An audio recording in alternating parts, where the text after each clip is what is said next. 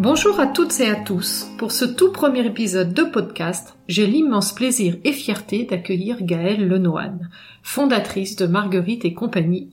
Fierté oui, car dans ce podcast, mon souhait est de vous faire découvrir des femmes engagées et inspirantes, et Gaëlle l'est tout particulièrement. Gaëlle, tu as créé en 2018 ton entreprise Marguerite et compagnie, qui est le fruit de ton engagement pour la santé des femmes sur un sujet féminin, puisqu'il s'agit de serviettes et tampons hygiéniques 100% bio, responsables, éthiques et solidaires. Bref, tu coches toutes les cases de cette nouvelle économie sociale et solidaire sur un sujet encore tabou. Tout d'abord, Gaëlle, peux-tu te présenter et nous dire quel a été ton parcours avant Marguerite et compagnie? Alors, je m'appelle Gaëlle Lenohan, j'ai 44 ans et euh, j'ai été orthophoniste pendant 18 ans en neurologie et en cancérologie, pendant 10 ans à l'hôpital et puis 8 ans euh, dans un cabinet en libéral. Toujours avec cette spécialité neurologie-cancérologie. Et quel a été ton déclic justement pour t'intéresser à ce sujet sur la menstruation des femmes en 2012 Alors en 2012, euh, c'était l'économie de la boxe qui naissait et euh, en voyant un petit peu tout ça arriver, on pouvait s'abonner pour recevoir des chaussettes, des collants, des caleçons. Je me suis dit mais s'il y a bien une chose qu'on doit recevoir tous les mois dans sa boîte aux lettres, enfin une chose qui est indispensable tous les mois, ce sont les produits menstruels. Alors j'ai commencé à bosser un petit peu l'idée. Je pense que c'était trop tôt. Euh, voilà, j'ai laissé tomber. Euh, économiquement, j'arrivais pas à voir euh, comment ça pouvait marcher. Puis j'étais orthophoniste, j'avais autre chose à faire aussi. J'étais toujours passionnée par mon métier, donc c'est resté dans un coin de la tête. Voilà. Et c'est en 2017 en fait, quand j'ai vu les études de l'ANSES sur la composition des tampons et des serviettes, ça m'a clairement voilà révoltée.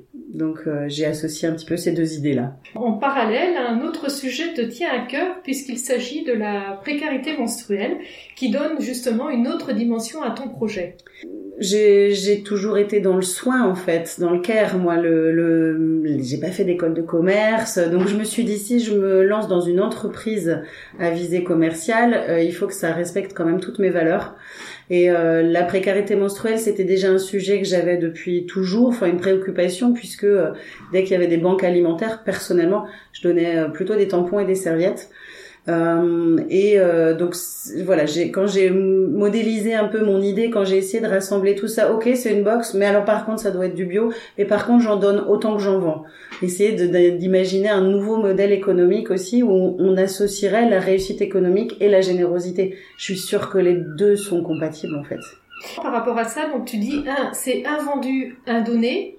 Ouais, alors ça c'était mon mon offre de lancement puisque là je n'ai plus ce système euh, ce système là, c'était euh, donc au début il fallait vraiment que je puisse me faire connaître et c'était en vente aux clientes. Donc les clientes s'abonnèrent, recevaient tous, tous les mois dans leur boîte aux lettres leurs tampons ou serviettes bio. Et elles savaient en fait en recevant leurs 18 produits que j'en donnais 18 aussi une asso dont je suis mécène depuis le début. Ça fait partie de mes statuts, ça fait partie de mon ADN. Je suis mécène de l'ADSF, Agir pour la santé des femmes une asso qui est, euh, qui est principalement tournée autour de la santé et notamment la santé gynéco des femmes euh, soit dans la rue soit en très grande précarité. Et euh, elle distribue une, à peu près 300 kits d'hygiène tous les mois. Et ils, ils, sont toujours en galère pour trouver des produits menstruels. Et quand on est dans la précarité notamment dans la rue avec pas forcément beaucoup de possibilités de se, se laver avoir des produits qui respectent son corps qui sont pas irritants qui sont pas ça change quand même vraiment la donne. Et d'ailleurs, les dames dans la rue, euh, parce que je fais je fais des maraudes avec cet assaut, les dames dans la rue le font vraiment euh, ressentir et nous disent mais ça change tout en fait. Merci, ça change vraiment tout d'avoir du bio. Tout à fait, et puis c'est pas réservé justement qu'à une élite. Exactement, en fait, on a tout le droit d'avoir des mm. produits qui respectent notre santé. Mm. C'est, euh, ça, c'est même pas discutable pour moi. Gaëlle, il y a l'aspect donc précarité, éthique qui te tiennent à cœur, mais il y a aussi l'aspect environnemental. Ben oui, en fait, euh, Surfrider, pour Surfrider Foundation, c'est le sixième déchet retrouvé en mer. Les tampons, les applicateurs et les serviettes. Une serviette classique, c'est composé à 90% de plastique. Euh, donc déjà, certes, pour notre santé, c'est pas possible d'avoir du polyester au contact d'une des muqueuses les plus les plus perméables du corps. Mais au niveau environnemental, c'est monstrueux. Il y a 45 milliards de serviettes qui sont vendues par an dans le monde. Ça fait une tour de la Terre à la Lune tous les ans. avec des produits qui mettent 500 ans à se dégrader et qui se dégradent en microplastique, hein, puisque c'est 90% de plastique. C'est le fléau environnemental en fait de nos des productions, des protections qui nous vendent partout. Euh, c'est encore plus tabou, je trouve, que les règles, parce que on peut pas nous faire culpabiliser d'utiliser des produits, mais puis ce serait forcer des fabricants euh, à, opter pour une autre matière que le plastique. Pour l'instant, le plastique a encore euh, de beaux jours devant lui, malheureusement, dans nos protections périodiques. Et ça, c'est un gros combat aussi euh, que je mène, puisque nos produits, ils sont 100% biodégradables, 100% compostables. Il y a que de, la cellulose et du coton.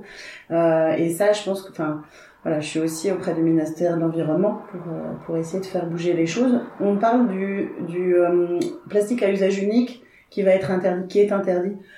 Euh, une, une serviette, c'est 90% de plastique. On l'utilise une fois, c'est un plastique à usage unique. Allons jusqu'au bout du raisonnement. Je vais, je suis rentrée, j'ai trouvé ça pendant les vacances, cet, cet argument-là. Je me suis, eh ben voilà, ça c'est l'angle. Ok, plastique à usage unique. Ben, les serviettes telles qu'ils nous les vendent actuellement au supermarché, c'est du plastique à usage unique. On change. Voilà. c'est vrai. Et justement, par rapport à ça, quand tu parles de, la, de la santé et de, produits 100% bio, ça a été aussi un souhait de ta part de mettre en place justement ces produits euh, pour la menstruation des femmes, mais 100% biologiques. Oui, parce qu'en fait, ouais, en voyant les études, voilà, en 2017, mais je me suis vraiment sentie trahie en fait. Euh, j'avais la même marque depuis que j'étais ado, et puis euh, c'était une grande marque, c'était pas euh, la marque. voilà, j'avais l'impression de, comme je payais un peu plus cher que les premiers prix, j'avais des produits qui respectaient ma santé. Et en fait, voilà, je me suis vraiment sentie trahie. Je suis même très clairement allée dans les toilettes, j'ai pris mes deux boîtes qui restaient, je les ai mises à la poubelle, même pas ouvertes, et je me suis dit c'est fini il existait du bio. J'avais déjà acheté une fois ou deux du Natraker en biocop, mais euh, c'est pas les biocops sont pas super accessibles. On n'y va pas tout le temps. Euh. donc euh, c'est là vraiment où je me suis dit mais il faut en fait que le bio soit accessible à toutes. Il faut que ce soit plus connu et qu'il y a des produits qui nous respectent plus et qui respectent plus l'environnement aussi. donc voilà, j'ai conclu un partenariat avec Natraker. le leader mondial du bio, la seule marque qui soit vraiment en plus éthique. En fait, que j'imagine, mon concept, je l'imaginais 360, c'est-à-dire qu'il n'y ait pas un angle où on puisse m'attaquer. J'allais pas quitter un métier que je maîtrisais depuis 18 ans, où je, vraiment c'était un métier, une passion, c'était un métier passion. J'allais pas quitter tout ça et créer autre chose pour avoir un truc un peu euh, un peu euh, branlant, un peu mal mal mal ficelé. Euh, fallait vraiment que tout soit irréprochable et, euh, et qui corresponde vraiment à mes valeurs aussi pour que pour que voilà pour que je m'éclate aussi dans oui, puis dans ma nouvelle vie en fait. Voilà, puis rester aligné aussi par rapport à tes valeurs. Ouais. Mm. Mm, mm. D'où le social, euh, solidaire et puis euh, la, cette nouvelle économie avec le produit éthique. Voilà, éthique. Et euh, c'était vraiment notre hacker, c'était un pari pour eux hein, de, de s'associer à une petite Frenchie là qui lance un truc un peu bizarre, un abonnement à recevoir dans la boîte aux lettres. Mm. Et maintenant, on a, j'ai un contrat d'exclusivité mondiale avec eux. Pour donc ce que j'ai lancé ensuite, c'est euh, pour aller un peu plus loin en fait. Ok, ça doit être, euh, on doit y avoir accès au bio, mais ça doit même être gratuit en fait. Et euh, je me suis intégrée dans un dans un mouvement, le, le, le mouvement End Period Poverty, Stop Précarité menstruelle, et un peu plus loin même en disant ça devrait être gratuit pour toutes. Et j'ai inventé et breveté un distributeur de mise à disposition gratuite de tampons et de serviettes. C'est un autre combat que tu as, au-delà de ces, justement ces produits bio, c'est aussi de pouvoir rendre gratuit et accessible partout ces, euh, ces produits de, pour la santé des femmes. Mm. Pour moi, c'est un, un, marqueur évident et flagrant de l'inégalité entre les femmes et les hommes, de l'inégalité économique en fait, hein, puisqu'on on estime que c'est entre 5, 10 euros, voire 15 parfois pour certaines femmes. Euh, en coût mensuel, c'est énorme. Dans une vie, c'est énorme. C'est à peu près 3-4 000 euros. Euh, et, et, quand on est dans la précarité, c'est encore plus marquant. Euh, et il y a un levier évident, facile, tout simple pour euh, pour euh, lever cette inégalité là, c'est que ce soit gratuit en fait. Et l'Écosse vient de décider là en 1er janvier mhm. que ce soit gratuit pour toutes les Écossaises. Il n'y a pas de raison qu'en France on n'y arrive pas. et on est ben voilà, je suis très fière d'être à l'origine de la gratuité en France depuis plus d'un an maintenant. Tu as aussi lancé un hashtag Changer les règles. Changeons les règles, ouais. Voilà, qui justement euh, fait référence à ça. C'est ça, c'est mais en plus il, il, recoupe beaucoup de choses ce hashtag. Euh, ça, ça, vient du livre d'Élise Thiebaud qui s'appelle Ceci est mon sang. Euh, c'est l'histoire des règles de celles qui les ont et de ceux qui les font. Et j'adore rien que ce petit sous-titre. C'est devenu une grande amie, Élise. Euh, et euh, voilà, il y a à la fin d'un chapitre, elle disait et si j'osais euh, le jeu de mots, je dirais changeons les règles. Je lui dis écoute, est-ce que je peux te le piquer? Est-ce qu'on qu'est-ce qu'on en fait? Elle me dit bah oui, c'est juste euh, trois mots dans un dans un livre et on en a créé un hashtag vraiment parce qu'on veut changer tout. Enfin voilà, c'est que ce soit gratuit, que ce soit du bio et un nouveau modèle économique. Enfin voilà, un peu tout et puis une nouvelle façon de voir l'entrepreneuriat aussi. voilà, vraiment très solidaire. Et, par rapport à ça, justement, tu dis en effet que c'est gratuit, accessible à tous et dans tous les lieux. Et pour ça, tu as euh, ben, breveté euh, mm-hmm. des distributeurs que tu proposes, donc euh, comme on dit dans tous les lieux publics, mais aussi en entreprise, mais aussi dans les établissements scolaires. Ouais. Vas-y, raconte-nous un petit peu ce parcours. la, la volonté, c'était d'en mettre gratuitement à disposition et de façon le plus simple possible. Comme je disais que c'était une action simple pour euh, raser les inégal cette inégalité-là, il a fallu que j'invente quelque chose et c'est notamment le système de recharge qui est breveté puisque le distributeur c'est un boîtier mural en fait, mais ça se remplit par des recharges. Donc c'est très simple, on enlève la recharge vide, qui est évidemment en carton PFC, FSC aussi, euh, et on remet dedans une recharge pleine. Et s'il n'y a pas de mécanisme, ça peut pas tomber en panne. C'est de la low tech, hein, tout simplement. C'est, il n'y a pas besoin de faire, euh, enfin voilà. Mais il fallait l'inventer, ce système-là qui n'existait pas sous forme de recharge. il existait quelques boîtiers un peu bricolés comme ça à droite à gauche où on remplissait à la main. Je voulais simplifier aussi pour le personnel en imaginant dans une fac, ils ont déjà euh, une quantité de, de travail, euh, enfin dans les collèges, les lycées. Je voulais pas leur rajouter aussi, euh, enfin, il fallait que ça plaise à tous, enfin que ça satisfasse vraiment les besoins de tous euh, et de toutes. Et du coup, voilà, j'ai inventé ce, ce, ce distributeur-là. Il est breveté depuis juillet 2019 et puis on l'a lancé grâce à un partenariat avec Rennes 2 et le Crous de Bretagne.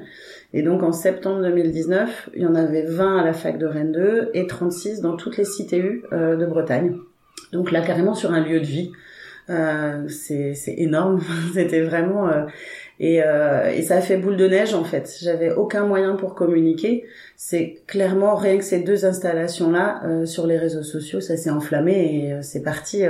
on a eu des contacts en permanence et puis Là, on a un million quatre de tampons et de serviettes euh, qui sortent tous les mois de nos distributeurs. On est à 420 distributeurs dans la France entière et euh, du coup, on n'est pas loin de 400 000 euh, personnes menstruées qui ont accès à nos distributeurs. Dans la majorité, hein, c'est effectivement des établissements scolaires. Il y a une école primaire, il y a un collège, enfin des collèges, lycées, universités des entreprises, comme tu disais, il y a 13 entreprises en France qui ont décidé d'installer euh, les distributeurs pour mettre à disposition de leurs, leurs employés. Et puis euh, des collectivités. Donc des villes entières qui décident d'en mettre un petit peu à la bibliothèque, à la salle de sport, à la piscine. Mon but, c'est vraiment que dans un an ou deux, ce soit une évidence, en fait, qu'on puisse trouver, euh, comme on trouve du papier toilette dans des toilettes publiques, ben, on trouve aussi de quoi nous dépanner parce que effectivement, au-delà de la précarité, je vais te poser la question. Je suis sûre que ça t'est déjà arrivé aussi de mettre du papier toilette. Est-ce qu'on n'avait rien?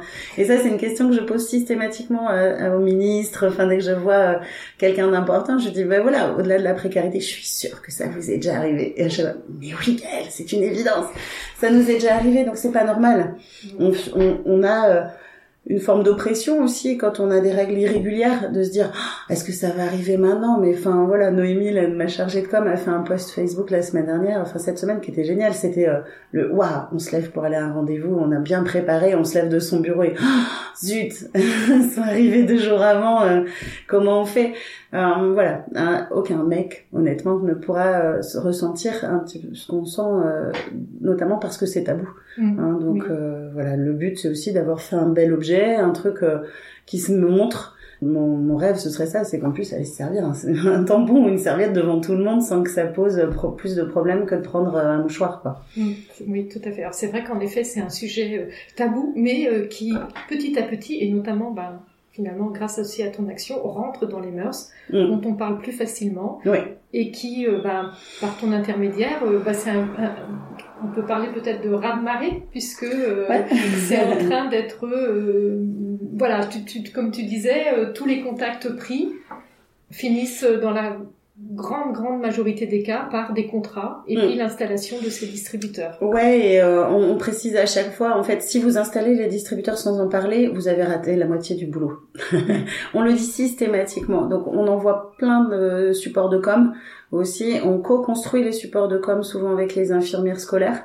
Euh, enfin voilà, j'essaye vraiment d'aller plus loin et j'aimerais euh, la courant de l'année 2021 avoir vraiment même une équipe qui puisse se proposer d'aller faire des conférences, des mini ateliers, des euh, bah, sujets. Et d'ailleurs, on est en train de monter un, un énorme projet avec les Georgettes Sand, qui est euh, ah qui est euh, voilà un collectif féministe qui a fait baisser la taxe, euh, mmh, la, voilà la TVA qui était quand même à 20% jusqu'en 2016. C'était un produit de luxe, les tampons et les serviettes.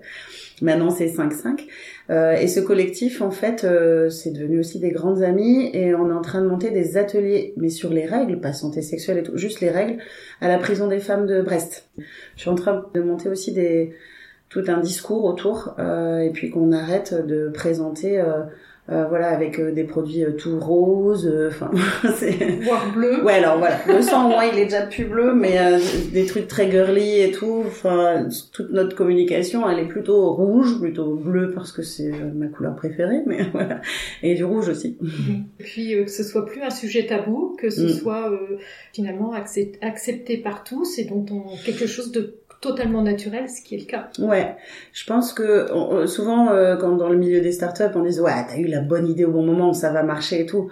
Mmh, ouais, c'est pas c'est pas un hasard. Enfin, je pense que c'est quand on est un peu plongé dans la société, on sent je on sent il y a plein de choses, la, la, libération de la parole des femmes, enfin tout ça ça va dans le même sens et euh, et cette histoire d'oppression, effectivement, euh, ce tabou, il faut qu'il disparaisse, quoi. Mmh. C'est pas possible autrement. oui par rapport à ça, justement, par rapport aux distributeurs, là aussi, tu, as, tu continues dans ta démarche euh, éthique, mais aussi solidaire, puisque tu souhaites à ce que ce soit euh, fabriqué par des personnes. Alors là, notamment, c'est des personnes en situation de handicap. Voilà, ça rejoint euh, dans ben, toutes mes valeurs. Je voulais mettre dans mon concept. J'avais des patients qui bossaient dans un ESAT, dans un atelier protégé de l'association des paralysés de France à Quimper.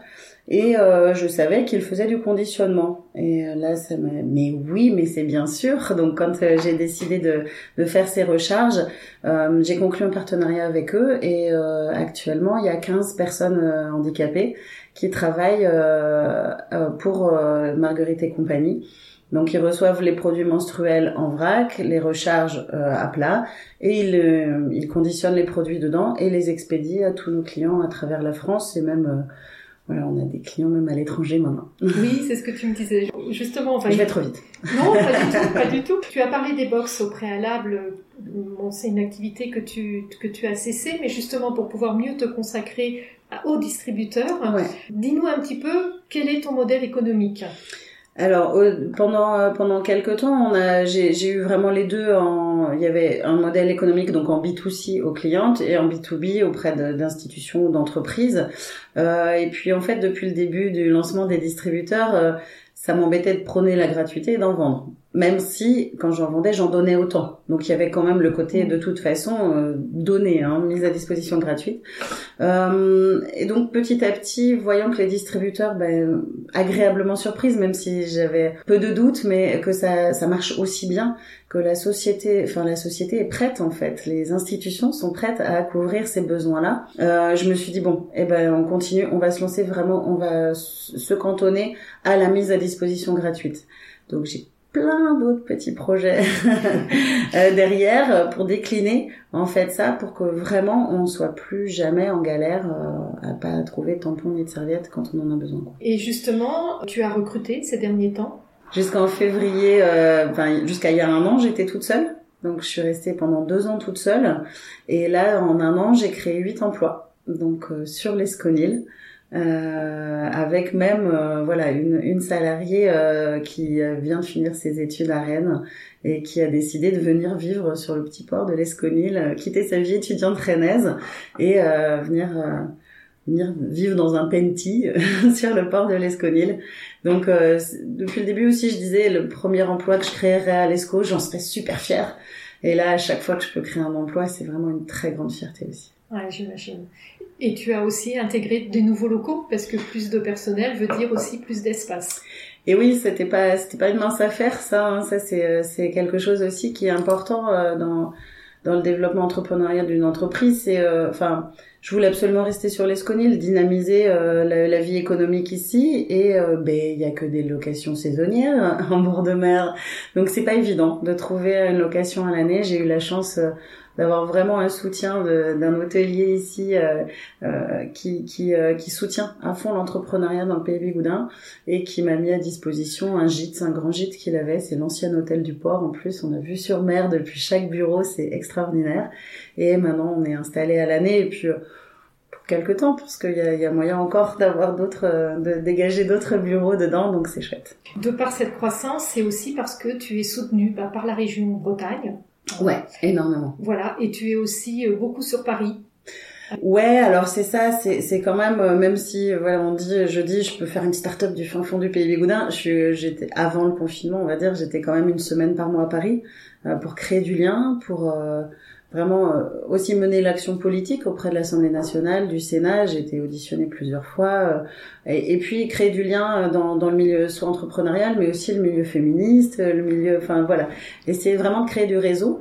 Et euh, là, j'y vais un peu moins souvent, mais la semaine prochaine, je suis reçue chez la ministre à l'égalité femmes-hommes, donc j'y retourne à Paris la semaine prochaine. Et donc, dans le cadre de cette rencontre, si c'est pas indiscret, quel sera votre sujet Ben, vous avez presque que tous entendu. Enfin, je, si, si, on, si on fait un petit peu attention au sujet de la précarité menstruelle, euh, Emmanuel Macron, dans son interview sur Brut avant Noël, a annoncé qu'au premier semestre 2021, il y aurait une action euh, de grande ampleur euh, de lutte contre la précarité menstruelle. Et donc, juste avant les vacances, il y a eu 5 millions de votés pour 2021.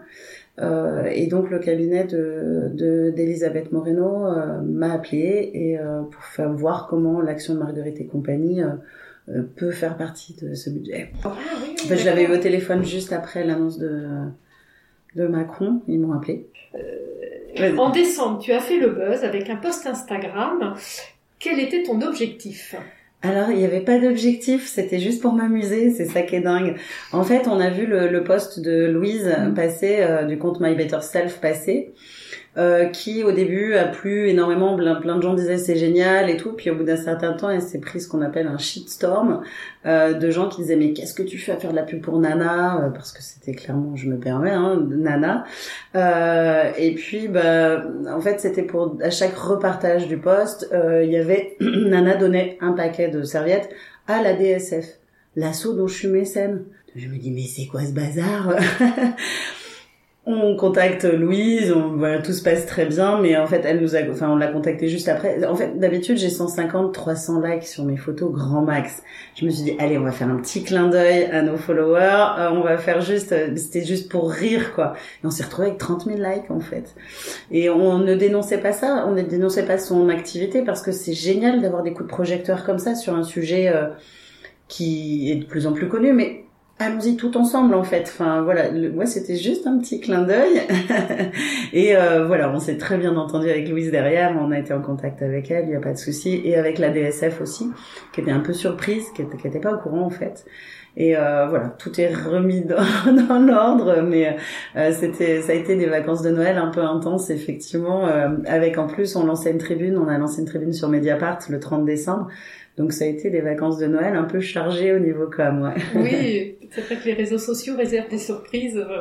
Oui, voilà, j'avais pas calculé. Quand j'ai dit allez on ferme l'entreprise, bah oui, mais non. les réseaux sociaux, par contre, faut faut s'y voilà, faut s'y coller tous les jours. Voilà, c'est du H24 Ouais. Hmm. Ce nom, Marguerite et compagnie, euh, alors, j'étais quand j'ai essayé de créer mon entreprise, enfin voilà, j'étais encore dans mon cabinet d'orthophonie et puis je me suis retrouvée un jour de me dire bon allez, je m'y mets, faut que je, je, conceptualise tout ça. On était en septembre euh, ouais, 2017 quoi. Euh, et euh, j'ai essayé de trouver un nom. Je voulais un, je voulais un nom féminin et une histoire de, de valeurs communes, de clan, de club, de. Enfin, je savais pas trop comment faire. Et euh, j'avais cherché des déesses grecques. Euh, j'ai cherché, voilà, j'ai cherché un. Puis ça faisait bateau Euh, ça m'embêtait, ça collait pas avec mon côté un peu décalé, on va dire. Et euh, j'étais dans ma bibliothèque et je me suis dit, oh, une autrice féministe, ah, ce serait génial. Et voilà, j'avais du Duras, du Yourcenar. Je venais de voir le mois avant sauver la bibliothèque Marguerite Durand, qui est une grande féministe. C'est la bibliothèque du féminisme à Paris. Oh là, Marguerite, ça me plaît énormément en fait. et le et compagnie, c'est une allitération, le i, enfin voilà, qui est venu tout seul en fait. Et euh, au début, on m'a bien dit mais n'importe quoi dans le milieu d'investissement, notamment ici dans le Finistère, mais n'importe quoi, mais change de nom, on voit pas ce que tu veux, ce que tu vends mais tu veux que je m'appelle tampon et compagnie? Enfin non c'est pas fun et en fait ça marche très bien et ça marque les gens et puis après je m'étais dit même allez soyons folles on ira à l'étranger bientôt et ça fait très Frenchy Marguerite et compagnie donc euh, voilà et c'était ça l'origine. Ah, c'est chouette. Hein. Mm. Pour revenir là tout à l'heure justement par rapport à, au soutien que tu as, donc euh, la région Bretagne aussi te soutient. Oui, oui, oui. Euh, en décembre l'année dernière, en décembre 2019, euh, j'ai sollicité euh, une subvention au titre de l'innovation sociale. En fait, j'ai découvert euh, par hasard, en farfouillant, parce que au niveau de la trésor, c'est toujours très tendu. J'ai beaucoup plus de demandes chaque mois que le mois précédent.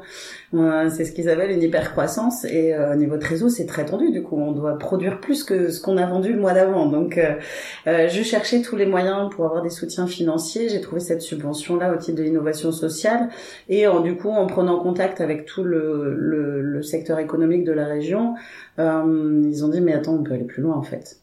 C'est, ils ont découvert. Voilà, je suis rentrée dans, dans, dans le dans les phares, dans le dans les sous les spotlights de la région et du coup euh, c'est génial. on a monté un super dossier euh, et j'ai j'ai pu avoir une avance remboursable en mars qui m'a permis d'avoir l'équivalent de mes banques. Euh, voilà. Donc c'était vraiment un pool entre la région et mes banques et ça c'est ça qui m'a permis de créer mes emplois cette année. Enfin ça a été vraiment euh, le déclencheur euh, de euh, voilà, je peux voir l'hypercroissance arriver euh, de façon assez sereine. Donc là, la région, ton rendez-vous avec le ministre là dans les jours à venir. Quels sont les autres projets pour Marguerite et compagnie là pour l'année à venir? Alors, je fais travailler actuellement en fait quatre étudiantes de l'UBS euh, à Lorient qui sont en commerce international et euh, elles font partie d'un programme où elles sont intégrées à une entreprise entre guillemets pour euh, les besoins, voire de prospection, d'études de, marché. Et donc ces quatre super étudiantes sont en train d'étudier les marchés euh, pour la France, pour la Suisse, la Belgique, L'Écosse, évidemment. L'Écosse a rendu ça gratuit, mais moi je vais aller faire toc toc toc. J'ai une solution super bien que vous pouvez mettre partout. Euh, et la fin, et la, la Nouvelle-Zélande, parce que la, la première ministre euh, Yacinda Ardern, que j'adore, je suis beaucoup, euh, a décidé aussi de lancer une expérimentation de lutte contre la précarité menstruelle. Donc, euh, ben, en fait, on va aller faire toc toc toc aussi en Nouvelle-Zélande et j'irai évidemment vérifier s'ils sont installés bien, s'ils sont bien droits. Euh, j'irai régulièrement, je pense, vérifier en Nouvelle-Zélande si tout se passe bien. on peut vraiment parler de l'empowerment féminin? À fond. Ouais, alors les Georgette Sand disent, disent de l'empouvoirment. Alors je le trouve vilain comme mot, mais, c'est français. Voilà, mais à fond. Et c'est vraiment ça. On, on, sent de toute façon. Euh, il y, a, y, a, aussi beaucoup beaucoup de, de garçons, d'étudiants et tout qui sont à l'origine de ces projets. Et alors on les sent aussi super fiers. Euh, c'est génial. Mais c'est vrai que quand on, enfin, on, on, sent des connexions énormes. Et puis, euh, euh comme je disais que c'est une action simple euh, quand ils, quand euh, voilà, les, que ce soit des femmes ou des hommes découvrent cette action-là, mais notamment les femmes, elles se disent ah enfin, là j'ai un, super levier pour montrer mon féminisme, pour euh, pour défendre mes valeurs devant soit mon chef d'entreprise, soit un conseil municipal, soit mm. donc c'est c'est vraiment chouette. Et même les infirmières scolaires aussi, pour remonter ça, ça, ça a remis mon rôle, enfin un autre rôle au sein de l'établissement parce que du coup elles se sont dit ok Bon, ben je vais en reparler. Je vais parler des règles à tous les euh, sixième, cinquième, quatrième garçons et filles mélangés. Euh, enfin voilà, et euh, c'est chouette. On a vraiment à chaque fois des, des retours très positifs aussi sur le voilà la place que la personne tient, celle qui a monté ce, ce dossier-là au sein de son établissement. Quoi. Ouais, tout à fait. Et on mm. sent le, la levée du tabou euh, ouais. petit à petit. Ouais, et puis chez les jeunes, c'est vraiment déjà beaucoup moins tabou. On a un stand aux vieilles charrues aussi. Donc l'été dernier, bah il y a pas eu, mais c'était génial. On voyait vraiment que les jeunes s'appropriaient. Euh, le nombre de garçons qui sont passés au stand euh, pour voilà on peut parler des règles en plus là, tranquille, euh, sans avoir voilà le jugement forcément, et c'était c'était vraiment très chouette. Alors au travers des maraudes que tu réalises lorsque tu montes sur Paris avec l'association ADSF, tu as été amené à rencontrer justement et à présenter ton projet auprès de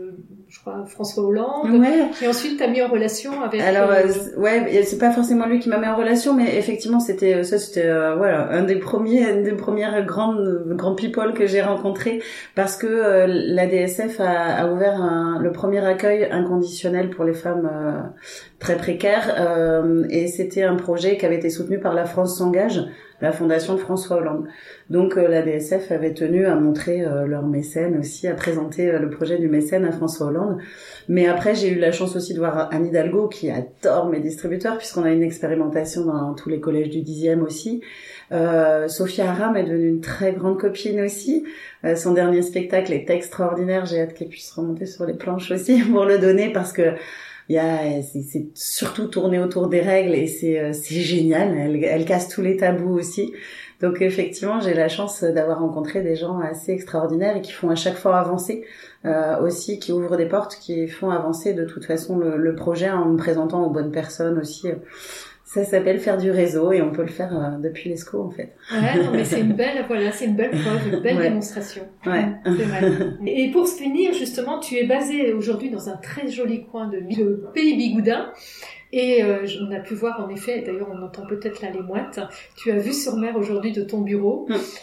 Tu y es très attaché et tu souhaites y rester. Oui. Ça fait dix ans que j'habite ici. Moi, euh, je suis de la région rennaise, en fait, mais euh, je suis arrivée ici euh, vraiment amoureuse. J'avais vécu quelques années à Loctudie aussi, et vraiment amoureuse de l'ESCO. je me suis battue pour que l'école publique reste à l'ESCONIL. C'était un de mes grands combats dès que je suis arrivée sur la commune. Et vraiment, j'ai envie de redynamiser, en fait, le Pays Bigoudin au niveau économique. C'est un peu, enfin on sent qu'il y a un frémissement de ces territoires-là. Euh, j'ai envie de vraiment montrer aussi et de faire du réseau localement pour montrer euh, qu'on peut entreprendre et euh, qu'on peut entreprendre voilà dans des territoires qui semblent un petit peu délaissés ou voués uniquement au tourisme. Mais non, il faut qu'il y ait une, une activité économique à l'année aussi. Et pour terminer, Gaëlle, en deux trois mots, Qu'est-ce que tu souhaiterais dire justement sur ton engagement, sur euh, sur ton projet? Ah, Je dirais euh, qu'il faut oser, faut oser. Il y a une part, euh, il y a une part effectivement de de pari, on va dire, mais en, en se faisant confiance. En fait, moi j'étais quand même persuadée depuis le début que c'était la bonne idée, enfin que ça allait. et je suis très têtue, donc je voulais montrer de toute façon que c'était une bonne idée. Mais il faut se faire confiance, et notamment nous les femmes. Euh, on sait que aussi les femmes dans l'entrepreneuriat sont financées 20% moins que les hommes. Enfin, on retrouve les 20% de différence de salaire. On sait qu'on entreprend beaucoup moins aussi. Hein. C'est euh, donc il faut y aller. On n'a pas forcément plus dans les entreprises la place qu'on devrait avoir, euh, notamment dans les instances dirigeantes. On voit bien aussi qu'il n'y a pas assez de femmes par rapport aux hommes.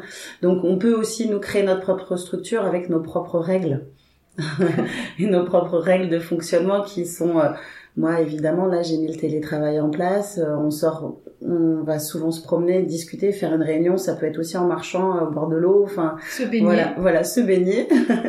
Effectivement. Donc, euh, voilà, on peut aussi créer un nouveau modèle à ses, voilà, à son image et avec ses valeurs. donc, il faut oser. C'est tellement épanouissant, en fait, et ne pas avoir peur parce que c'est pas sorcier.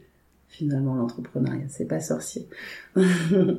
Un grand merci pour cet échange riche et dense. Le temps a passé très vite. On sent pleinement ce qui t'anime et ton engagement pour cette belle entreprise qui défend des valeurs fortes, respectueuses de l'environnement, respectueuses des femmes. Et aujourd'hui, elles ont tout leur sens. Merci Gaëlle. Merci.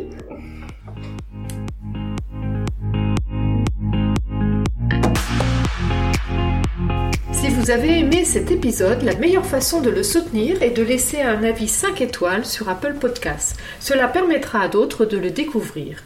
Vous pouvez aussi vous abonner sur Spotify, Deezer, Apple Podcasts, Podcast Addict et n'hésitez pas à me faire part de vos commentaires sur Facebook, Instagram ou LinkedIn. À bientôt pour le prochain épisode. Portez-vous bien et kenavo!